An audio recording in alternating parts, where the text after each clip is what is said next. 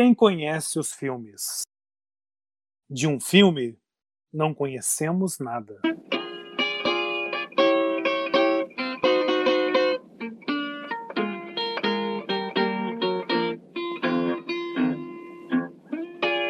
Early this morning, when you knocked upon my door. Olá, queridos ouvintes do podcast Tempo Redescoberto. Aqui quem fala é o Fábio. Sejam muito bem-vindos a mais um episódio, hoje do programa Anatomia da Crítica, no qual conversaremos sobre o texto escrito pelo crítico e diretor de cinema francês Louis Corec, Contra a Nova Cinefilia. Para que a gente descubra o que é essa nova cinefilia que o Luiz Corec se coloca contra ela, eu já convido meu amigo William. Olá, Fábio. Olá, querido ouvinte. Vamos hoje falar sobre esse texto que é um, é uma reflexão das mais seminais, tanto sobre o cinema quanto sobre a forma de se ver um filme, né, de se assistir um filme. Eu acho que para a gente começar a falar sobre esse texto, né, essa provocação, existe primeiro um momento de contexto. É um texto que ele escreveu entre 1977 e 1978, e naquele momento ele já apontava algo que vai desembocar nas ideias que ele vai transcorrer em seu ensaio e que a gente vai falar aqui. Mas o CN está ali. Ele fala: olha, o cinema mudou. Espectadores e meios de comunicação também mudaram. Eu acho que é aí que está talvez o começo da reflexão do Luiz Corec sobre essa nova cinefilia, né? Com certeza se mudou e se ele está se movendo contra, se mudou para pior. E eu não quero fazer nenhum spoiler do nosso programa, mas eu acho que a gente abriu hoje o podcast com uma frase que está no texto dele. Quem conhece os filmes de um filme não conhecemos nada, porque realmente cada vez mais, o mais estranho que se pareça quando se fala em cinefilia, é difícil a gente conceber a ideia de se falar de um filme. É preciso se falar de um filme. Então, essa é a minha apresentação. E eu devolvo a bola para você, Fábio, e eu sei que tem muita coisa para a gente comentar aqui. É um texto grande, é um texto longo, é um texto dividido em tomos de cinefilias, é, a gente vai passar aqui duas ou três ideias do que a gente tem desse texto. Na verdade, dá um pouco mais, é lógico, mas daquela forma amadora, de quem ama mesmo e se debruça sobre o objeto da, da devoção ali. Bom, então hoje é dia de falar sobre cinema, né, William? É, poder pensar também um pouco sobre o cinema, é, as modificações pelas quais o cinema passou, as modificações pelas quais os espectadores passaram e outras coisas que estão em torno ao cinema. Eu acho que essa é a ideia né, que o texto traz de revigorante, de provocação. E aí só uma informação para aqueles ouvintes que querem ler o texto, se inteirar né, desse trabalho seminal do Skorek. Ele saiu na revista de cinema Foco, com uma tradução do Calbi Monteiro, Luan Gonzalez, Marlon Kruger e Matheus Cartacho. E está disponível na internet a íntegra dessa tradução. Então, quem se interessa, quem se interessar pela leitura desse texto, fica a dica né, de poder aí já encontrá-lo facilmente na internet, no site da Foco Revista de Cinema. Bom, mas isso não impede que acompanhe o nosso podcast é, antes da leitura, né, William? A gente vai ser o mais didático possível com relação às ideias do texto, para que aqueles que optarem por participar da nossa discussão e ler o texto num outro momento, né, a recomendação da leitura do texto fica, né?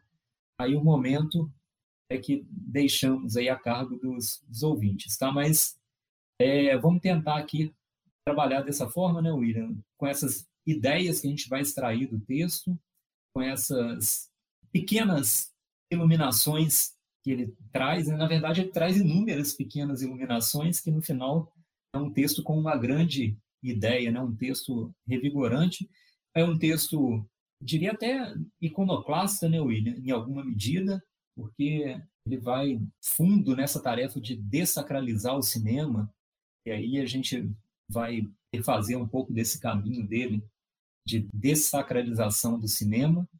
Mas eu já queria deixar aí uma provocação, William, para gente, né, a partir dessa frase que você mencionou, dessa, desse trecho que você falou, ele menciona, ele afirma que o cinema mudou.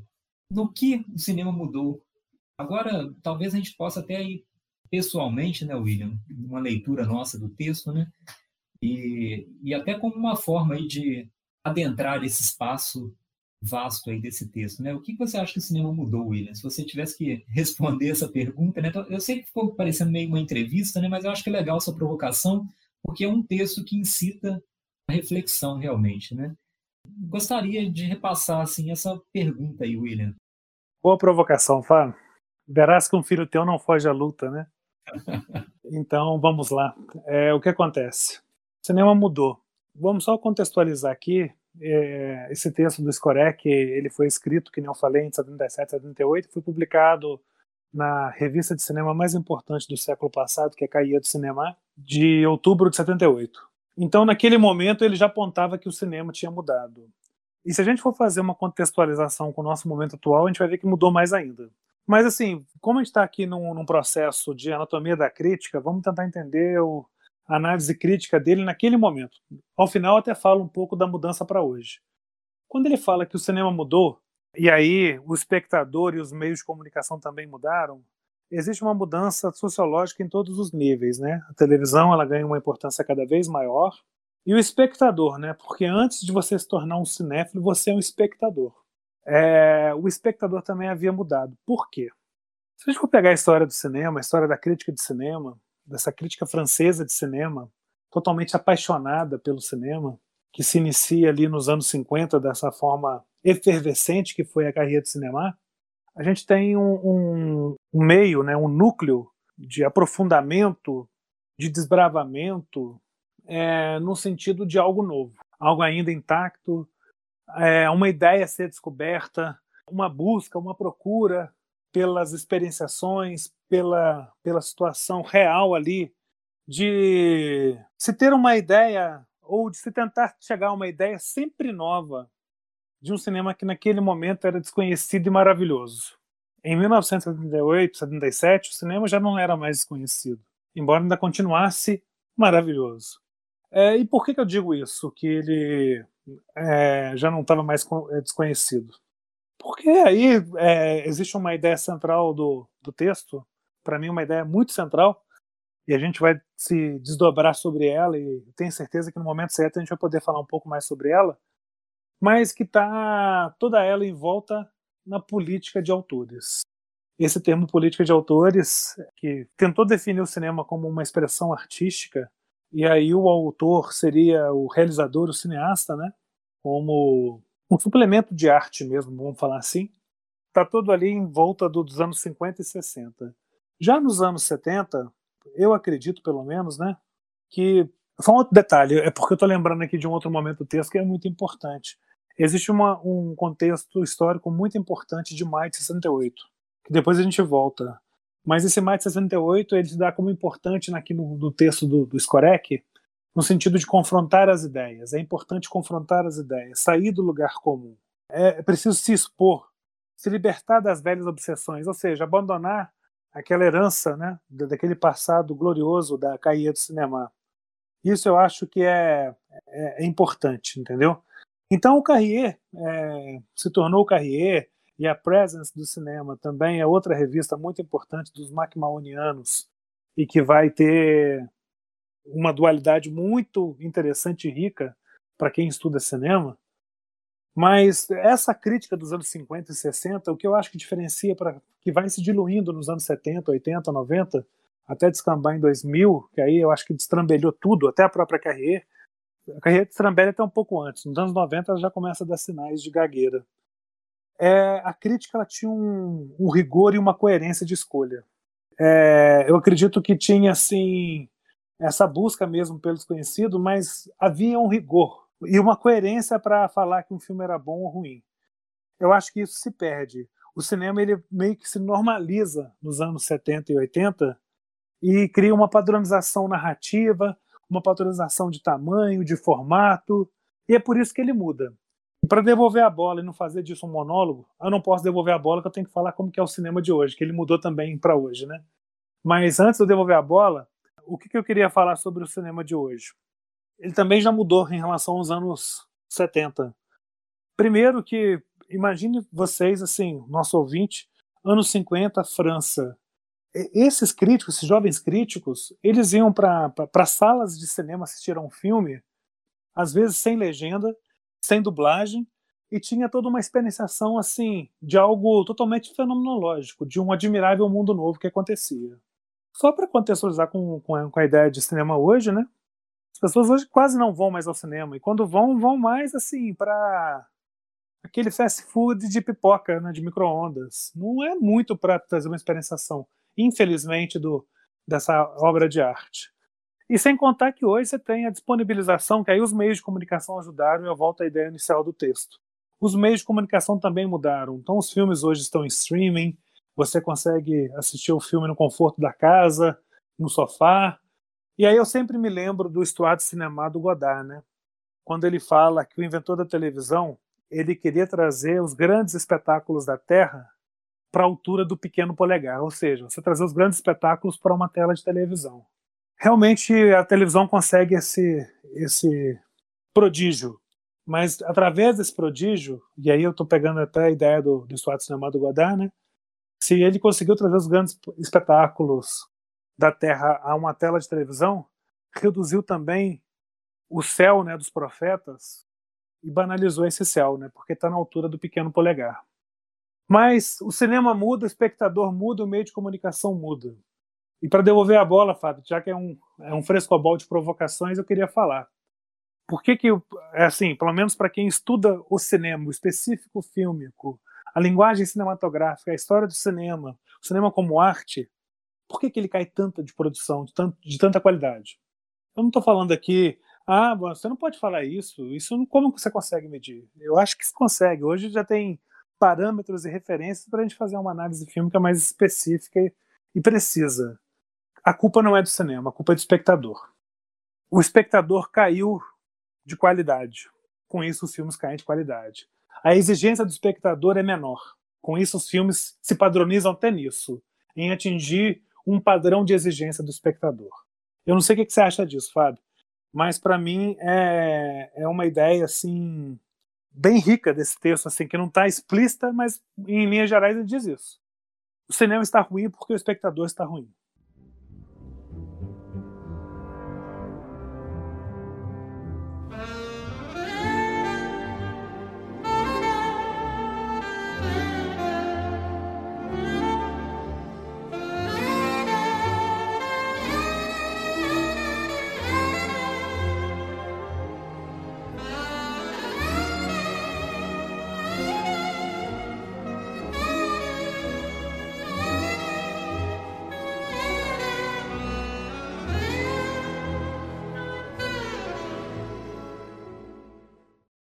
Bom, William, eu vou responder essa sua pergunta, aproveitando até para contextualizar dois pontos que você levantou, que eu acho que são muito importantes, e, e assim que eu fizer esse contexto, eu acho que eu vou conseguir é, responder mais claramente essa sua pergunta. Né?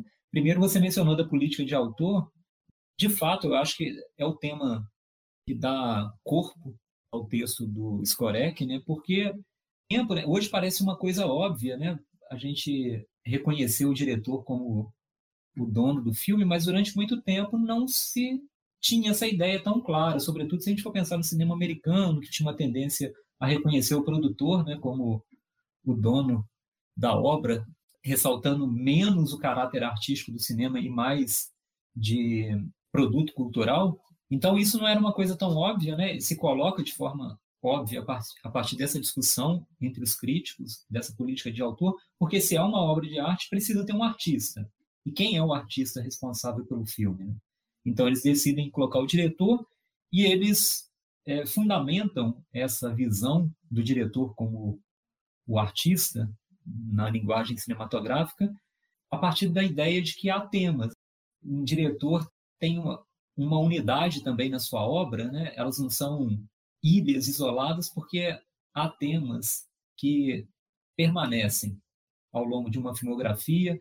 Então, a, a, a ideia da política de autor ela se desdobra nesses dois lados. Né? Primeiro, na defesa do diretor, né, como mentor intelectual e artístico do filme, e também na identificação dos temas que vão ser os temas centrais dos principais diretores, porque também é preciso que se identifique né, o diretor como alguém capaz de produzir uma obra cinematográfica que não seja apenas um filme, né, que não seja um acidente, mas que seja uma obra. É, por outro lado, você mencionou Maio, né, que foi um, um movimento, começa estudantil, né, com uma insatisfação é, com o sistema educacional e se transforma numa grande revolução cultural naquele momento na França e de alguma forma na Europa é, e aí eu pego esses dois momentos, né, um momento que faz parte da vida social, cultural e política é, da França, e um, uma questão mais restrita, limitada ao âmbito dos críticos, para tentar é, responder à provocação que você repassou. Né? Para mim, eu acho que fica insinuado no texto, para mim, até nem insinuado, não, eu diria que fica claro no texto que o cinema muda porque todas as condições que se ligam e que dão espaço para o cinema acontecer mudam. A riqueza do texto, para mim, está em mostrar como o cinema não acontece isolado numa bolha, totalmente alheio a, a fatos externos. Né? Então, se a sociedade muda, se a crítica muda, e aí, claro, né, se a sociedade muda é, de uma forma radical no seu ponto de vista é, cultural, social, político, claro que o espectador também vai mudar. E aí a concatenação dessas ideias no cinema ou na produção cinematográfica que eu acho que é a riqueza desse texto e a grande provocação que ele traz, né? Não tem como a gente pensar o cinema como algo que existe alheio ao mundo e que é fruto apenas do seu próprio movimento interno. Eu complementaria a sua resposta, William, dizendo que não apenas o espectador mudou, né, mas eu acho que o mundo todo mudou e essa mudança que o Scorek traz algumas delas ao texto, mas eu gosto de acreditar que ele está ciente que tem outras também que ele não consegue dar conta. Todas essas mudanças fazem com que o cinema mude. E aí a gente pode pensar agora, deixando a reflexão ainda mais complexa, né? Que o cinema também ajuda a mudar o mundo. Porque se nós formos pensar nesse maio de 68, ele também é fruto de uma interação cultural desses estudantes que iniciam o movimento a partir de leituras né, da literatura, do próprio cinema. A gente tem obras importantíssimas do cinema francês, por exemplo, que já mencionavam essa insatisfação, esse incômodo com o sistema educacional, por exemplo, que data de antes de maio de 68 e que pode ter influenciado na construção dessa visão crítica que dá origem a maio de 68. Então é nessa interação complicada de tudo isso, né? É o cinema mudando o mundo e o mundo mudando o cinema. E por isso que essa mudança também não para. É, agora o, o ponto, e aí eu acho que você foi muito feliz, né? A gente tem que entender a mudança a qual o Scorek está tratando nesse texto. Né? O texto é restrito, é de 1978, ele está ali num momento específico da história do cinema. Mas essa mudança é enriquecida demais pela visão dele, porque ele consegue entender que é um problema complicado, não há soluções simples, né? E a solução que se apresenta nesse texto é muito rica por isso. Ele consegue é, não, não, vou dizer que ele consegue dar conta de toda essa complexidade, porque não conseguiria isso com um texto, um texto apenas, né? Mas ele consegue mostrar para todos a complexidade da questão, né? E para mim é muito brilhante isso, colocar o cinema de fato no mundo. Bom, é, desdobrando ainda um pouco mais sobre o que a gente tem falado aqui, né? Especial da política de autores e de maio de 68, vamos fazer um contexto, né, para o nosso ouvinte. É, a política de autores ela surge com a necessidade realmente de querer identificar o autor e o que, que faz de um cineasta um autor ou não. Eu me identifico muito com essa leitura de política de autor. É, a grosso modo, seria uma, uma temática recorrente nos filmes. Você pode mudar o enredo, você pode mudar a narrativa, você pode mudar o contexto do filme, mas a temática é sempre recorrente. Aquilo que sempre está ali é, é, uma preocupação de contexto presente ali no, no autor. Então, para dar apenas dois exemplos, vou dar um exemplo dos anos 50 e outro mais recente. É, se a gente pegar, por exemplo, o Hitchcock, o Hitchcock tem aquela questão da culpa intercambiável. Um protagonista ele assume uma culpa que, de algo que ele não fez. É óbvio, além de todo esse contexto da, da, te, da temática que se repete, é óbvio que existe questões formais, técnicas, que tem que ter uma repetição também, a forma como se lida com decor, com mise-en-scène, direção de atores, tudo. Mas eu vou ficar só na temática. Então, em Hitchcock, você tem essa história da culpa intercambiável. E se a gente pegar um cineasta menos falado de hoje em dia, e que muito em breve a gente vai estar trazendo ele aqui para o nosso podcast, que é o Jean-Claude Brissot, a, a temática para mim do, dos filmes do Brissot é uma questão de luta de classes. É uma questão de poder, de proletário, de, de dominação, de senhores de engenho, enfim, isso num contexto francês é óbvio, né? Então, isso definiria uma política de autor, essa temática recorrente. Mas aí eu começo a fazer um contexto que tem tudo a ver com Maio de 68 e que eu acho que eu vou amarrando essas ideias para a gente dar pontapé em novas ou desdobrá-las em outras, caso você queira, Fábio. É, política de autor. Eu acho que o grande problema dessa nova cinefilia que o Skorek fala, do espectador ter mudado, está num contexto em que o jogo de palavras política de autor era muito mais producente que o espectador ficasse com a palavra autor. Mas ele ficou com a palavra política. E aí ele se politiza.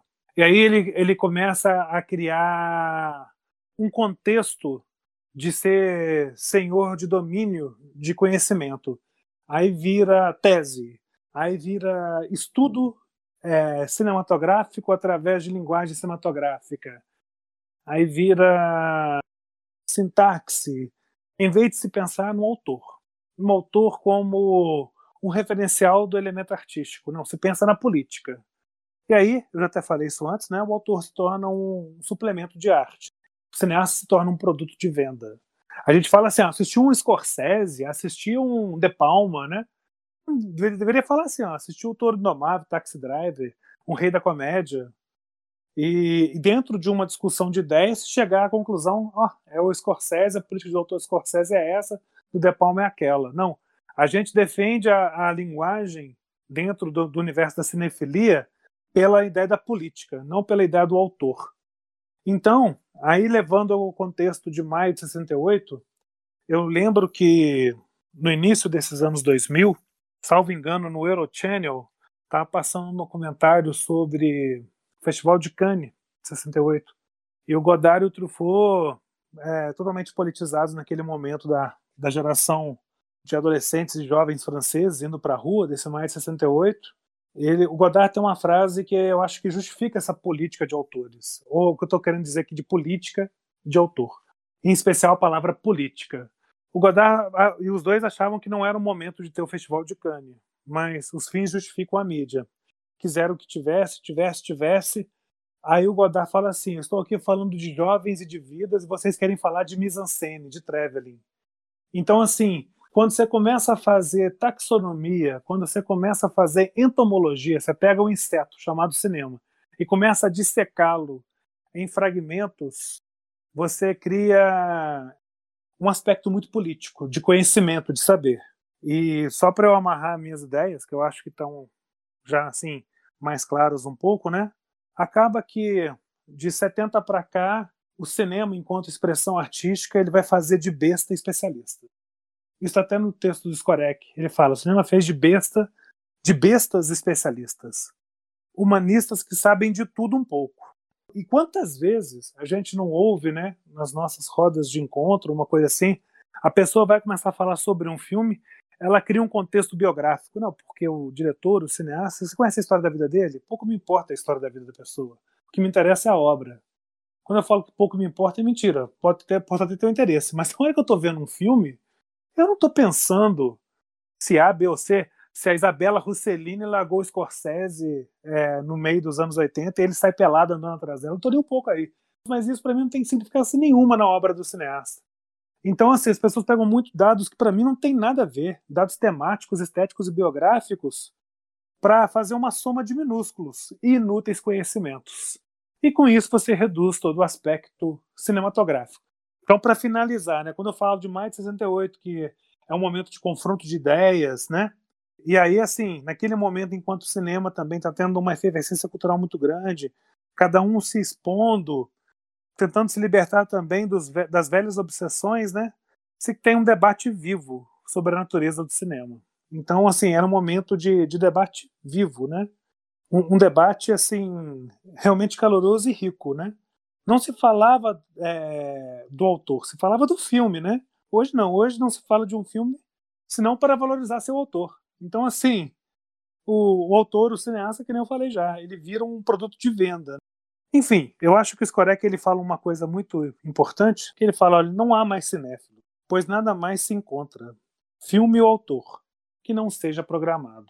Então, depois eu volto assim com pequenos aforismas do, do Skorek dentro do texto. É, como ideia final desse primeiro momento nosso, Fábio, eu queria dizer para o nosso ouvinte o seguinte: é preciso não vendar os olhos, entendeu? Diante dessa persistência do real fílmico, do real cinematográfico. Basta ver os filmes. E daí a, a, a, provocação inicial. Quem conhece os filmes? De um filme, não conhecemos nada. Porque a gente não vai desarmado, né? A gente vai vendado, né? A gente não consegue assistir a um filme, né? Então, o fato de ver um filme, para mim, é uma coisa muito rica no, no texto do Skorek que me força sempre a me libertar realmente dos grilhões do passado, sabe? A gente fica escorado nessas bengalas, né? Ah, porque o Jean Duché, porque o Jacques Rivette. Lógico que é importante, é legal você ter uma, uma visão diferente. Mas esquece isso. Tem uma experienciação única diante do filme. E depois, para traduzir aquilo que você assistiu, se você não consegue traduzir em palavras, aí sim, vá até as referências que você acha que vale a pena ir. Então, William, vou até utilizar essa sua fala agora para até complementar também uma resposta que eu já iniciei, mas eu ainda acho que não concluí devidamente. Né? Você comentou essa questão do autor se transformar num produto e a gente se preocupar mais com o autor do que até com o filme. Eu acho que essa percepção do Scorek é muito interessante porque ela dá conta também de outro problema que não só o cinema sofre, mas as outras artes também, que é uma interferência cada vez maior da indústria cultural transformando expressões artísticas em produtos vendáveis. E aí, né, o vendável se torna mais importante do que o aspecto criativo e etc. Né? Mas é, eu vou utilizar então essa questão né, do produto ou da indústria cultural, do cinema se tornando cada vez mais um produto, até para fechar aquela questão do espectador e do cinema. É, eu não acho que o espectador de hoje seja pior do que o espectador de décadas atrás, porque ele seja intelectualmente menos capaz, não. Eu sei que você não falou isso, né, nem insinuou isso, eu só estou complementando mesmo, né? A diferença é que hoje o espectador de cinema, o ouvinte de música, o leitor de literatura, eles têm aceitado de forma até passiva serem colocados numa categoria que eu acho muito perigosa, que é de consumidor. A partir do momento que o espectador se torna um consumidor, aí eu acho que a experiência artística fica comprometida. Não é necessariamente uma questão intelectual ou de formação ou de maior erudição, não. Eu acho que a questão hoje é que a gente aceita passivamente ser colocado como consumidores e a gente passa a reproduzir esse comportamento de consumidor. Né?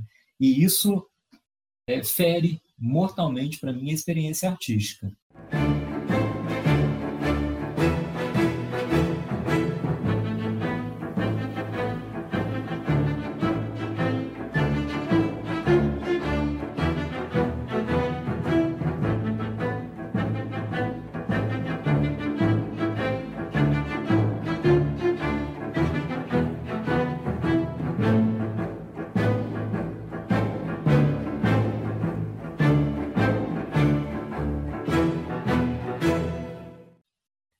Ponto que eu acho interessante também que ele coloca, né? e como que o cinema fica muito suscetível à indústria cultural, porque ele, ele menciona, né, o cinema não é nem um meio de expressão, nem uma arte, nem uma indústria, mas um pouco dos três. Então essa confluência também do cinema única entre as artes, né, porque o cinema depende de inovações tecnológicas no seu tanto no seu surgimento quanto na sua história, né? Ele é um produto dessas transformações tecnológicas, industriais, mecânicas, né? É, o coloca também numa posição suscetível a essa inserção, né, dentro de uma ideia até de progressão técnica no cinema, né? Parece também que filmes que têm mais efeitos especiais são melhores. Então é dentro desse contexto também que eu acho que a gente tem que entender essa experiência do espectador, né? Que o Skorek menciona de forma muito interessante e, e o ponto alto para mim é ele nos mostrar como que não apenas o cinema se transforma num produto, mas também o seu autor se transforma num produto, né? E aí é, o, é a consequência negativa né, da política de autor.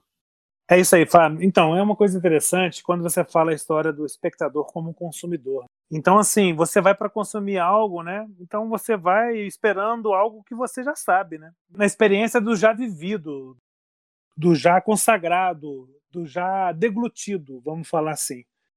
Eu acho interessante quando o Skorek fala no, no texto dele que é preciso falar de filmes na primeira pessoa.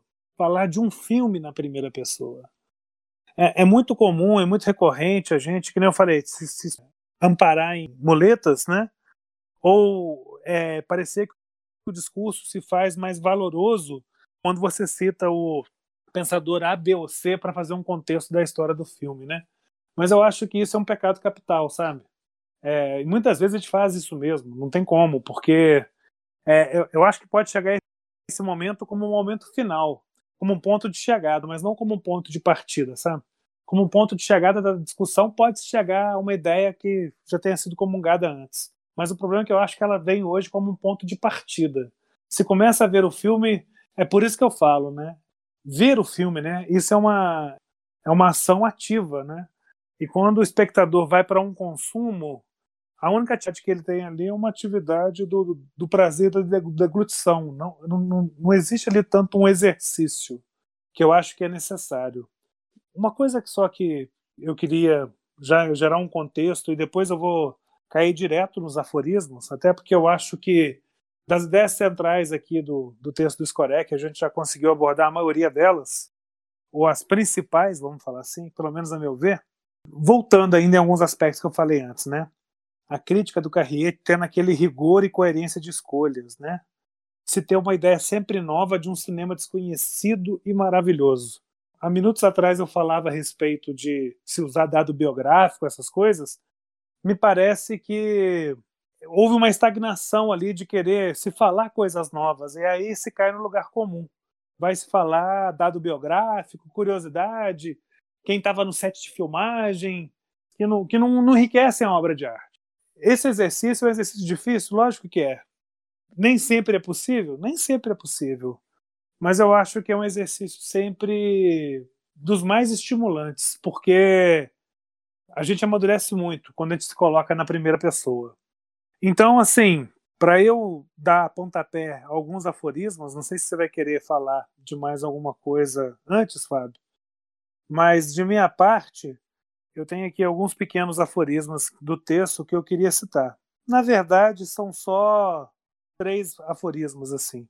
Eu não vou me aprofundar nada mais do que isso, não. Não sei se você tem mais alguma ideia para desenvolver. E talvez até se você tiver alguma ideia para desenvolver, o meu aforismo até entra, não preciso nem parar para momento do aforismo, né? um minuto de sabedoria, pérolas de sabedoria, né? Eu Gostaria então de fechar, já que você vai começar com algumas citações do texto, encerrar então essa parte, né, que eu acho que é a principal da nossa discussão mesmo, né, que foi sobre a política do autor, com um trecho.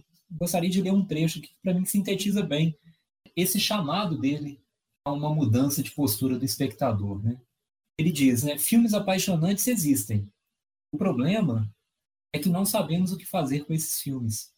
Não sei mais que os outros o que deve ser feito com esses filmes. O que eu sei, no entanto, é que não se come um filme, nem se engole, nem se cultiva, nem se adora, nem se faz amor ou cara feia com ele. Um filme se encontra algumas vezes por acaso, se olha, se escuta. Acontece de nós o entendermos, nós o vemos, quem sabe até o encontramos. Dar conta do que a partir desse filme, nesse filme, faz signo, faz sentido, faz sensação. Isso para mim sintetiza muito bem a diferença de um espectador, talvez de um cinéfilo também, né, que seja uma expressão que ele usa e, e problematiza também no texto, de um consumidor.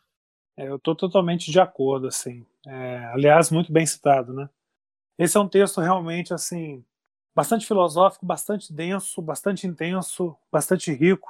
É, requer muito estudo, porque tem momentos que você para e começa a refletir sobre pequenos trechos e ver o quão rico aquele trecho pode te levar à reflexão, né? é, sobre a forma de se ver cinema. Eu acho que isso que eu acho que é o mais importante. A forma de se encarar o cinema. Isso para mim é, é, é, o mais rico do texto. Eu acho uma coisa interessante, e aí eu já vou caindo em pequenos aforismos aqui do texto. Tem uma frase que eu acho fantástica e eu concordo muito, né? Ele fala que um grande cineasta se engaja sempre. Então, é, essa história do engajamento, né, de, de, temática, de proposta, de argumento, de realização, né, é, é o engajamento no, no, no, no, grau mais alto e máximo né, da capacidade humana. Se engajar mesmo, não só se engajar com o produtor ou com a bilheteria, é se engajar com a proposta, né, com o propósito. Então, isso é algo maravilhoso para mim e é uma coisa interessante, né? Ele tem momentos em que ele ele vai falar a história que os meios de comunicação também se mudaram, mudaram, né? E a gente tem que colocar a televisão nesse contexto, né? E de novo eu volto no Godard. Lembro que o Godard fez o masculino e o feminino. Ele tem uma frase também que eu me identifico bastante. Eu estou falando do Godard, mas para falar do Skorek, porque eu acho que tem uma ponte. Ele comentando sobre o filme dele, ele fala assim: olha, esse é um filme que as televisões deveriam fazer sempre, mas as televisões não produzem obras, mas sim horas de programação. Então é nesse contexto dos fins justificarem a mídia, né? O sentido de consumo, sociedade de consumo, é que se cria um cinema de aparência de aparato, um cinema de vitrine. E para mim uma coisa que me faz pensar muito, depois que eu li o texto do Skorek, eu sempre começo a pensar muito sobre essa frase, porque para mim ela não é uma báscara que vai aplicar todo o filme no sentido de me revelar o, que, é um filme, mas me força a entender um pouco mais sobre o filme. Uma frase que ele fala assim: todo grande filme é um documentário sobre sua própria realização. Então a gente pega de, de experiências mais recentes até experiências mais antigas, né? Desde Buster Keaton, passando por Orson Welles, passando pelo neorrealismo italiano, caindo em John Cassavetes, indo para o Michael Timino, Portal do Paraíso, Wolfram. Eu, eu, eu assim, é, é, um exercício que a gente tem que fazer, né? Tentar entender é, esse filme também como um documentário sobre sua própria realização, no sentido de começar a entender o que, que é um filme, né? Que é um filme? Um filme é um filme, né? Uma mulher é uma mulher, diria o Godard. É, na verdade, eu, eu, eu, tinha até pensado em mais aforismos, Fábio, eu, eu agora até mudei a minha estratégia. Eu vou me reduzir a esses. Um grande cineasta ele se engaja sempre, e todo grande filme é um documentário sobre a sua própria realização. Ótimo, William. Bom, então eu também vou encerrar. Então, é, gostaria de terminar essa parte antes da gente dar as nossas dicas, é, fazendo também uma citação, complementando uma citação que eu até iniciei. Para mim, ela sintetiza bem tanto o texto quanto essa discussão, o que a gente trouxe do texto, o pouco que a gente trouxe do texto, para ser mais preciso. Então, o cinema não é nem um meio de expressão, nem uma arte, nem uma indústria, mas um pouco dos três. Uma atividade que não implica tantas consequências. Não tem senão pouca energia e efeito, nada, mas ao menos uma ínfima parte de tudo. Uma mescla contraditória do sagrado, o homem convertido em Deus no fora de campo do enquadramento e do herético, desafiando o proibido de toda representação humana ímpia. Uma bela definição de cinema. Né? Excelente. Então, William, passemos para as dicas. Vamos lá, Fábio. Hoje eu vou deixar você começar, hein? Beleza, então, William. Eu aceito. Ser gentil e aceitar gentilezas também, né? é... Bom, eu vou dar uma dica de um livro, até para manter dentro desse espírito, né, hoje mais de crítica, que é um livro chamado Cinefilia, se mantém até dentro da temática também, né? Falamos aqui contra a nova cinefilia do Skorek, e esse é um texto de um crítico francês, um historiador de cinema e crítico, chamado Antoine Debec, chamado Cinefilia. Um livro aí bastante interessante porque ele vai visitar a história do cinema a partir dessa percepção, desse olhar crítico. Né? Então ele vai tratar de, de temas e revistas, inclusive, que a gente falou aqui hoje, né? Cahiers de Cinéma, Positif, é, da Nouvelle Vague como movimento cinematográfico também. Então, assim, é uma aproximação do, da história do cinema né, bastante limitada, talvez, ao cinema francês e à crítica francesa, mas, de alguma forma, é, eu acho que traz um diálogo interessante com o episódio de hoje. Ótima dica, Fábio. Muito boa. Gosto muito desse livro é, e gostei bastante da sua dica. Muito bem apontado. Eu vou dar duas dicas. A primeira delas está até dentro do texto do Luiz Skorek, que é um cineasta, embora hoje mais comentado, de certa forma ainda um pouco maldito, que é o Jacques Tourneur. Então, os filmes do Jacques Tourneur dos anos 40, em especial 50, que a gente consegue achar tanto nas distribuidoras de vídeo aqui do Brasil, a Versátil, é, ou mesmo em alguns streamings ou outras plataformas, eu acho que é uma ótima dica.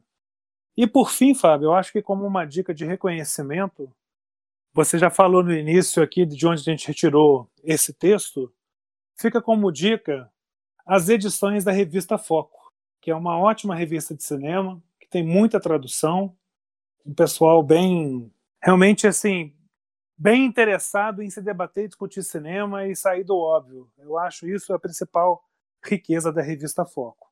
Então essas são minhas duas dicas, Fábio. Bom, embora seja sempre um momento triste, né, porque terminam as dicas, termina o programa, mas ficam aí novas possibilidades para depois que o programa termina, né, os ouvintes e até para a gente mesmo, né, essa, as dicas servem, né, William? É, então, William, eu me despeço Deixo um abraço para você, para as nossas ouvintes, para os nossos ouvintes, e até o próximo programa. Fábio, um grande abraço, um abraço também para o nosso ouvinte, e fica aqui, fica aqui uma palavra, né? Um, uma última palavra que a gente já citou aqui antes, né? É preciso conhecer os filmes, mas antes de tudo, é preciso ver os filmes. Assistam filmes. Grande abraço.